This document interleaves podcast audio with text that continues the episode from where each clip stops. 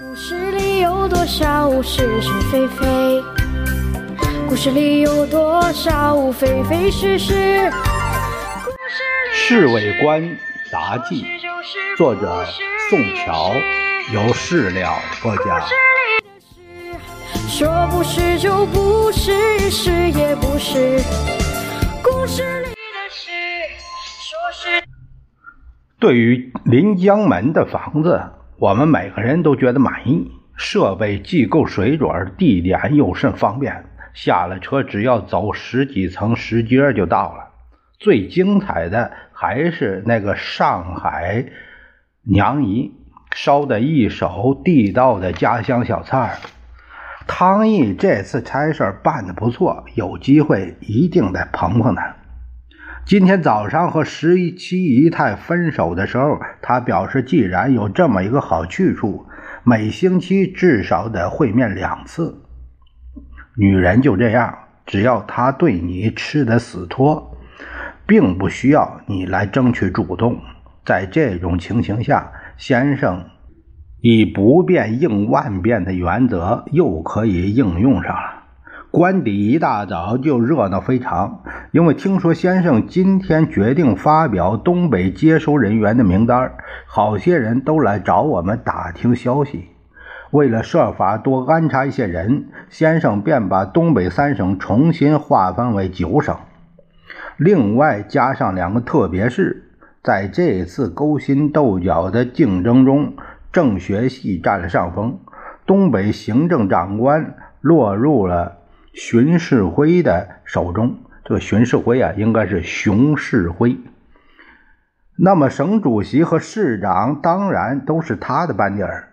有好些东北籍的二流角色临时走熊的后门，他也分到靠近边境的贫瘠省份东北的经济大权又是政学系的囊中，他们抬出了最近在先生跟前儿最吃香的张家傲。他妈的，C C 还是斗不过政学系，这次简直全军覆没。老杨说：“为为什么呀？他们活动的很厉害，怎么会一败涂地呢？”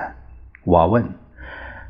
理由很简单。小张说：“政学系在美国人眼中是比 CC 开明的多。先生现在不论考虑什么问题，都要照顾到美国人的反应如何。而且，而且什么？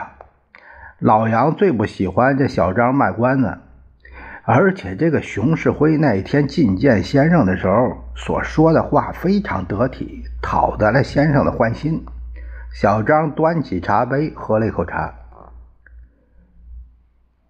他说些什么话呀？我也不看不惯小张慢吞吞的那神情。别的人进谏的时候总是提出好些计划政策，可是熊世辉狡猾的很，完全明白先生的性格。当先生问他对于治理东北有什么计划，他答复的非常妙。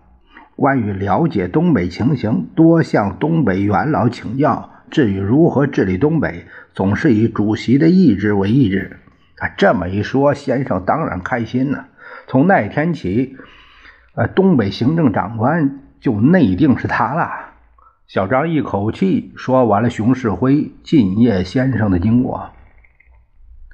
操他娘！做官的真有一套。老杨往地上啐了一口。老杨，嘿，学这一套没有什么困难，只要心黑口软、脸皮厚。小张一句俏皮话：“小张，你懂那么多，为什么不活动活动外放啊？”因为孤家不爱江山爱美人啊。小张嘻嘻的笑着说。在别人的眼中，我们这些御前三品带刀侍卫也是值得羡慕的。